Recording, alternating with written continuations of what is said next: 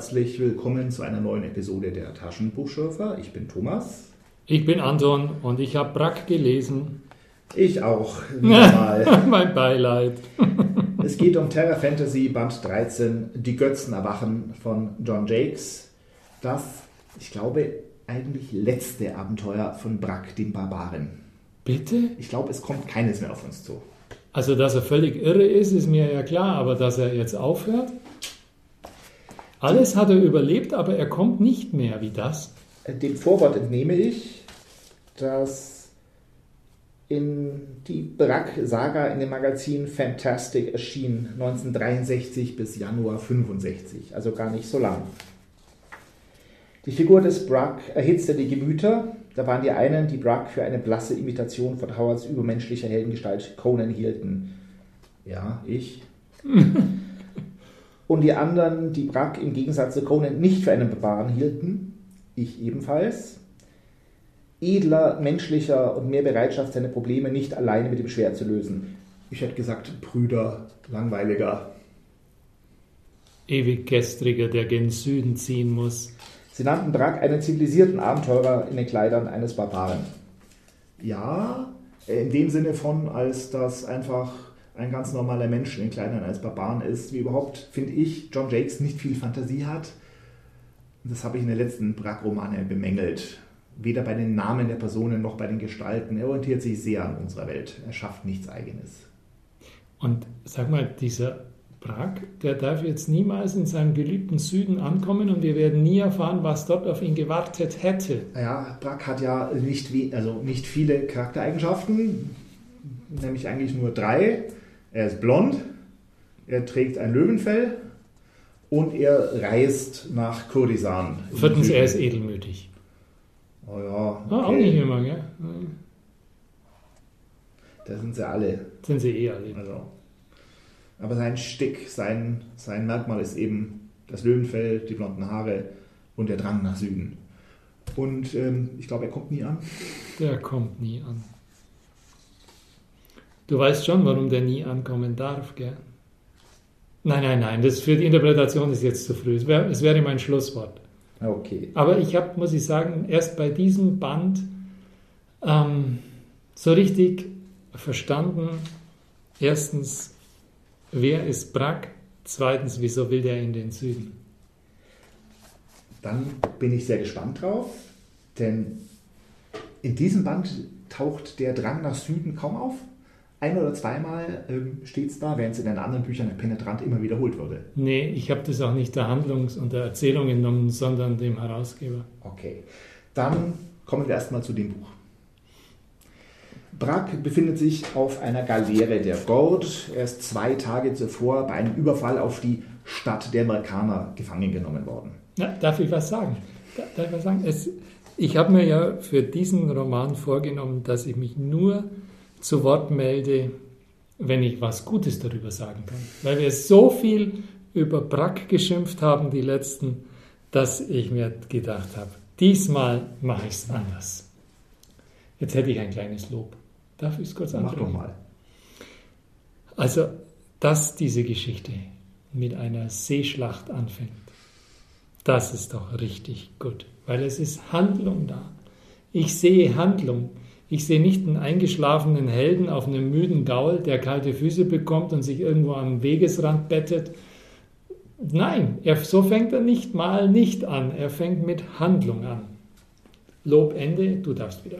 Gut, gefällt mir auch.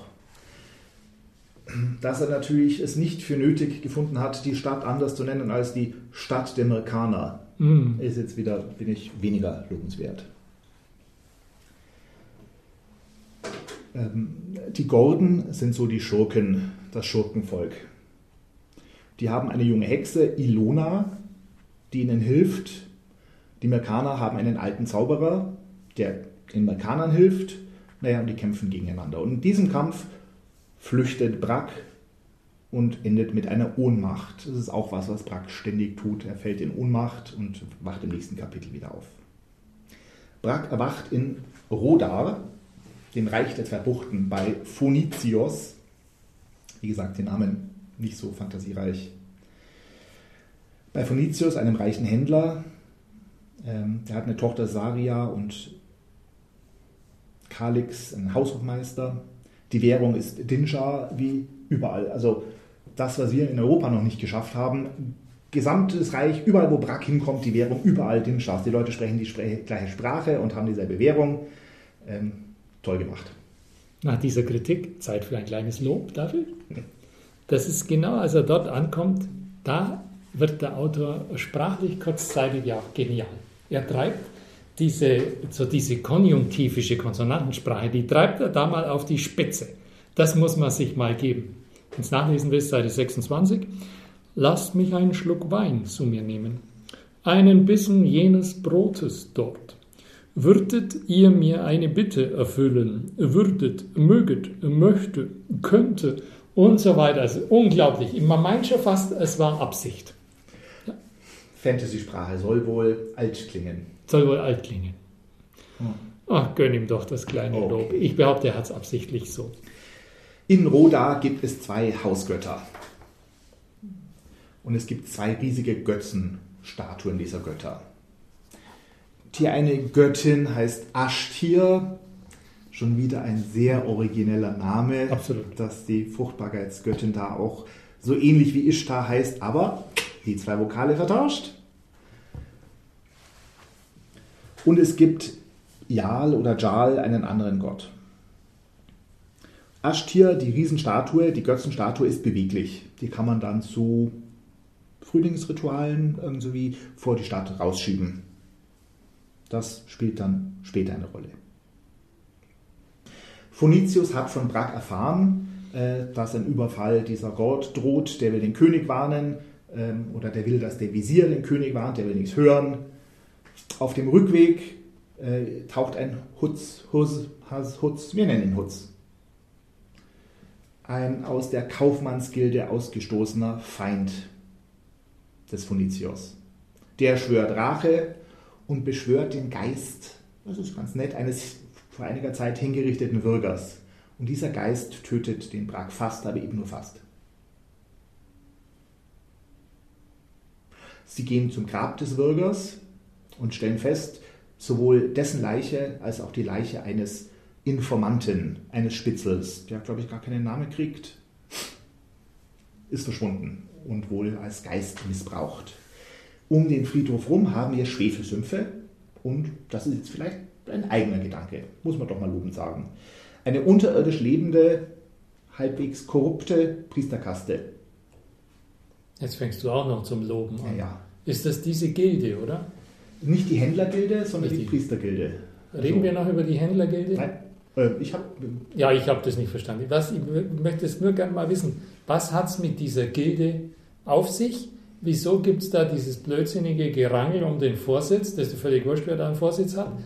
Also, was ich damit sagen will, diese Motivation der Bösewichte, wegen diesem Gildenvorsitz, ich begreife das nicht, was soll das? Ich auch nicht. Es gibt diesen Hutz, der ist der Böse, der hat im Rache geschworen. Aus nicht wirklich nachvollziehbaren Gründen, ja. Er ist aus der Gilde ausgestoßen worden auf Betreiben des Phonizios, weil er in Betrügereien möglicherweise in einen ja. kleinen Mord verwickelt war, aber vor allem dann auch seine Mitgilden, seine Gildenbrüder beleidigt hat. Dann hat sie ihn rausgeworfen. Okay, der ist sauer, das muss man so akzeptieren. Dafür ist er bereit, die ganze Stadt zu zerstören. Mhm. Dann später. Eine gute, nachvollziehbare Motivation. Also diese Schwefelsümpfe und dieser Friedhofskult, der unterirdische, wo die ganzen Leichen verbrannt werden, unterirdisch, das ist immerhin ein möglicherweise origineller Gedanke. Zu Hause gibt es einen, im Haus des Phonicius, einen nächtlichen Überfall durch eine animierte Jal-Götzenstatue. Animiert eben durch diesen Geist des, ähm, nicht des Würgers, sondern dieses Informanten, des Spitzels. Der demoliert die Einhornstatue im Brunnen. Auch bitte keine Einhörner. Ich meine, nichts gegen Fantasy und Einhörner, aber wenn Fantasy-Welt, dann, dann, dann doch ein bisschen mal eigene gestalten und nicht Einhörner. Diese animierte Statue demoliert das Haus, äh, wird dann vertrieben oder geht freiwillig, weiß ich nicht. Brack verfolgt sie in eine Freudenhausgasse. Oh, da traut sich der rein. Da spannt der diese Götzenstatue und schaut den Frauen zu.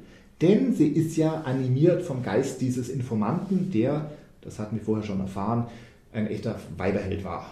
Furchtbar lüstern. Ähm, und das kann er sich auch als Götzenstatue nicht verkneifen. Das wird ja später noch wichtig, diese Lüsternheit ähm, des Informanten. Wieder ein Lob zwischendurch. Ja, also da gibt es zum Beispiel eine gespenstische Stimme und die tönt aus einem wirbelnden Rauchgesicht und sagt, Eisen vermag den Toten nichts anzuhaben. Und jetzt kommt das Lob. Also nach dieser wörtlichen Rede, Komma, sing-sangte die gespenstische Stimme. Also wie kommt man auf das Wort sie sing-sangte? Was welches englische Originalwort könnte dem zugrunde liegen? Hm. Ist es geniale Übersetzung oder genialer Autor? Also es gibt das Substantiv Sing-Song sicher, aber ich glaube nicht als, als Verb. Ich meine. Sing-Sangte? Nee, im Englischen noch weniger als im Deutschen. Also das war ein Highlight dieser Lektüre. da hast du aber die, die letzten Brosamen rausgekramt, um noch etwas Positives ah. über das Buch sagen zu können. Ja, genau. Die Gildekollegen wollen, dass der Kaufmann Phonicius abdankt. Die werden unter Druck gesetzt von diesem Hutz, der ja selber Kalif anstelle, Verzeihung, Gilde, Präsident, Handelschef werden möchte, anstatt des anderen. Wirtschaftsminister. Ja. Um Druck auf diesen Phonicius auszuüben, lässt der die Tochter Saria entführen. Als Übermittler der Botschaft dient der Würgegeist und er sagt dann auch den Ort, wo die gefangen gehalten wird, nämlich ein Grab in diesen Schwefelfeldern beim Friedhof.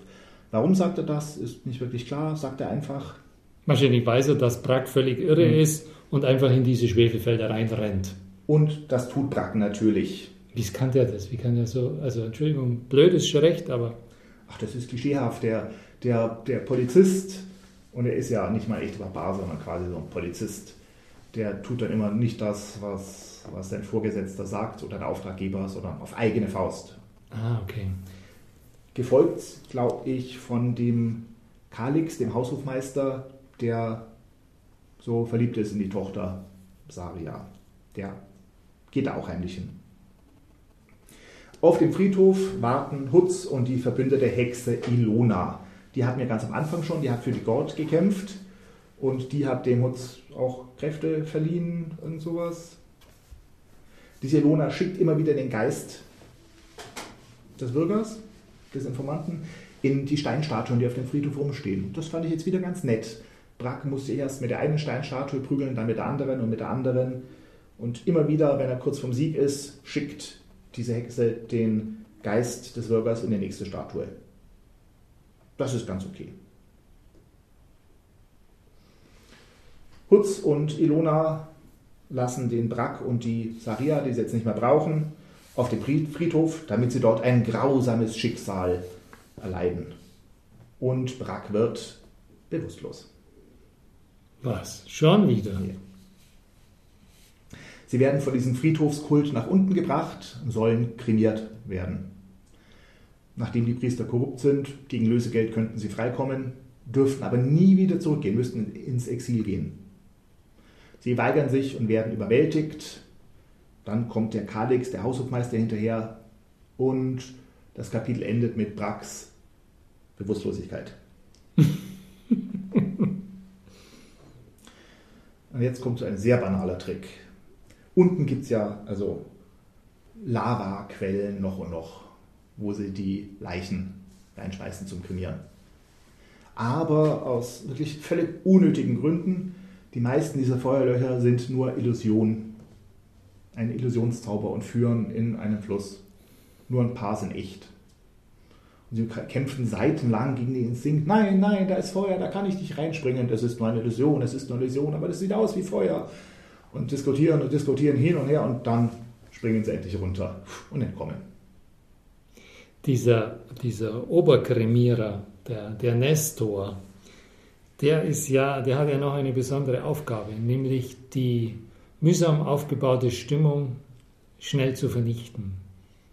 Das ist natürlich ganz tückisch. Da baut der Autor mühsamst für, diese, für dieses Reich da unter dem Friedhof, baut er eine, eine ganz besondere Atmosphäre auf und es ist, muss ich zugeben, auch schon ein bisschen gruselig, was da so unten abgeht. Und wenn es dann mit diesem Krematorium so losgeht, das ist schon gruselig. Und dann kommt Nestor. Und diese Krämerseele, der macht wirklich alles kaputt und erklärt, es geht ja nur ums Geld, sprich ums Lösegeld. Also das war der banalste Stimmungskiller hm. von allen Brackbüchern bisher. Nestor, der bleibt mir unvergesslich wie man alles kaputt machen kann mit wenigen Worten. Sehe ich auch so. So, na. Brack und Kalix und Saria entkommen also. In der Stadt Roda stellt sich inzwischen raus, die Armee ist besiegt, der König tot, die Gord, die angreifenden Gord, äh, haben die Stadt umzingelt. Der träge Wesir der Stadt übernimmt das Kommando, rechnet auf seine Geheimwaffe, nämlich diesen Hutz der mit magischer Möglichkeit Statuen beseelen kann. Allerdings weiß er nicht mal Hutz, dass die Ilona, die Hexe, in Wirklichkeit zu den angreifenden Gott gehört. Die greifen dann auch an, so mit Onagern und Sensenstreitwagen. Und diese Sensenstreitwagen werden als hier riesen äh, Kampfwaffe geschildert. Also bei einer Belagerung sind die doch irgendwie gar nicht so praktisch. Hinderlich. Und nur bei ebenem Gelände einsetzbar. Sollte man meinen. Die Stadtmauer beginnt zu wanken, da kommt die riesige animierte bronzene Jal-Statue, versetzt alle in Schrecken. Hutz und der Visier glauben ja, die Statue zu kontrollieren, aber in Wirklichkeit ist es Ilona, die diese Statue kontrolliert. Die sitzt auf einem Dach und bringt die Statue dazu, die Verteidiger anzugreifen. Dann setzt sie sich auf die Schulter des Bronzeriesen und läuft mit dem ein bisschen rum. ja, wer möchte es nicht? Brack verfolgt den inzwischen wahnsinnig gewordenen Hutz, der jetzt noch keine große Rolle mehr spielt. Der hat das goldene Vlies der Stadt geklaut. Ich habe vergessen, warum. Will er damit kapitulieren oder welche Rolle spielt dieses Vlies? Ich weiß es aber nicht. Hm. Dann hat Brack einen irren Plan. Denn diese Bronzestatue des Gottes Jal ist ja animiert durch diesen lüsternen Informanten. Also geht Brack zur anderen Statue, der Ashtir-Statue, die ja beweglich ist, mit Seilzügen und so, und bewegt sie zum äh, Ufer, wo sie hinrollt und die Bronzemonster, der Bronze-Jal hinterher, denn der ist ja so auf Frauen fixiert und muss, also auch wenn die Hexe Ilona auf der Schulter sagt, nein, nein, nein, rennt der also der anderen Götterstatue hin und her. Die Ilona versucht ein paar Illusionszauber, die Brack aber schon aus Kapitel 1 kennt wo ja der Konkurrenzzauberer dieser Stadt der Merkaner mit der Ilona sich duelliert hat, der ansonsten für die Handlung null Rolle spielt, wie überhaupt diese Merkaner und die Stadt der Merkaner keine Rolle spielen. Jedenfalls stürzen die Statuen dann gemeinsam ins Wasser. Ilona ist plötzlich alt, fleht Brack an, sie zu retten. Der tut das aber nicht, denn er wird bewusstlos. Nein, das weiß ich gar nicht mehr. Plötzlich, sehr plötzlich am Ende gibt es dann neuen Mut bei den Verteidigern. Ich meine, da hat gerade diese Riesenstatue in der Stadt gewütet, aber hey, jetzt ist sie nicht mehr da. Sie treiben die Angreifer zurück, weil sie von den Angreifern völlig unerwartet von den Häuserdächern aus mit Steinen werfen. Und dann war der König, dann kommt der König, der für tot gehalten war, der war nämlich gar nicht tot. Kommt zurück, ja, damit ist der Käse auch gegessen. Der macht Brack wieder mal das Angebot zu bleiben Diesmal aber ohne Frau. Also er kann keine Königin heiraten, weil es keine mehr da. Oh. Aber Brack will, jetzt fällt es dann doch wieder mal erstmal nach Kurdistan. Ende des Buchs. Ende des Buchs. Wird jetzt das Preisrätsel aufgelöst noch?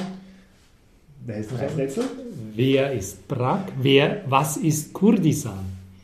Erklär es uns. Ah. ah, der Herausgeber hat es erklärt. Und das fand ich nett von ihm, dass wenn jetzt die Reihe zu Ende geht, dass ich es doch noch verstehen darf zu Ende. Darf, darf, ich sagen? Ja, gerne. Darf ich sagen, was Hugh Walker sagt? Also, Brack, Das ist der ewig kleine Junge in uns. Also ich hoffe, mein kleiner Junge in mir ist nicht so wie Brack, aber gut, vielleicht stimmt es ja. Ähm, aufschlussreicher, es ist auf Seite 7. Aufschlussreicher fand ich, was ist Kurdistan im Süden? Hat das was mit der Pubertät zu tun? Es ist der Gral.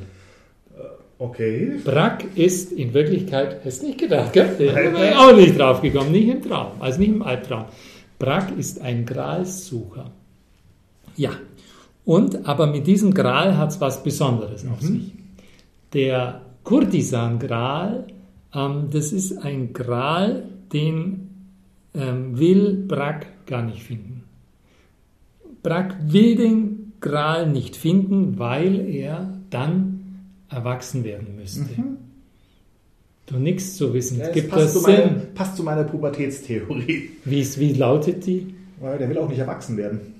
Der Brack ist echt schrecklich. Also unglaublich. Wow, jetzt bitte, ich bitte, es darf ganz spekulativ sein. Aber warum schreibt man so? Warum nimmt man sich einen Erzählbogen vor als Autor von einem von ihm erfundenen Helden, der äh, völlig unerschrocken alles aussteht und durchkämpft, was man nur durchkämpfen kann, aber er will den Gral nicht finden. Vielleicht war es eine Parodie. Und wir haben es nicht gemerkt. Mhm. Ist das so, oder? Ich weiß es nicht, ich glaube nicht. nicht. Also ich frage mich eher, wieso das so, ja, wieso das gelesen wurde. Hm. Das wurde äh, in mehreren Folgen in, in Einzelgeschichten veröffentlicht, in Magazinen und die Leserbriefe waren ja wohl gut genug, sodass das Magazin gesagt hat, wir kaufen weitere Geschichten mit diesem Helden. Also es, eine Möglichkeit wäre, die Chroniken von Narnia waren damals kaum bekannt bei uns in Deutsch, auf Deutsch. Mitte, wir sind Mitte der 70er Jahre. Da gaben die Chroniken von Narnia nur irgendwelche speziellen Pfarrerskinder gelesen, sonst niemand. Herr der Ringe hatte, es war noch weit weg von seiner hohen Bekanntheitssphäre, wo ihn wirklich jeder kennt. Und die ganzen späteren Dinge, Harry Potter gab es überhaupt nicht. Das muss man sich mal vorstellen. Die Gier nach diesen Fantasy-Stoffen war so groß, dass jemand sagte, Hugh Walker sei gepriesen, er gibt uns Fantasy-Abenteuer, dann nehmen wir auch ein paar schlechte in Kauf. Wenn der nur schön in Unterammergau sitzt, auf die Berge schaut, die Sachen einkauft, für uns übersetzen lässt und immer wieder weitere Fantasy-Bücher bringt. Das verstehe ich tatsächlich völlig. Keine Frage. Glaube ich, ist die richtige Erklärung. Aber warum in den USA, wann war es? 1963 bis 65? Ja, stimmt. Da gab es wahrscheinlich auch nichts. Denn Tolkien dürfte erst Ende der 60er dann riesenbeliebt und populär in den USA geworden sein. Oder wann war das? Also warum haben die Engl die, die, die Amerikaner, die doch ein größeres Angebot hatten, aber vielleicht eben nicht das gelesen? Ah, da müsste man jemand fragen, der den Buchmarkt dort besser kennt. Wolfgang Jeschke hätte jetzt eine Antwort, aber ich weiß es nicht. Jetzt ist das jedenfalls ausgestanden. Und du bist mit deinem Latein am Ende, oder? Ich bin mit meinem Latein am Ende. Ich auch. Ich war Anton und sage Tschüss. Tschüss.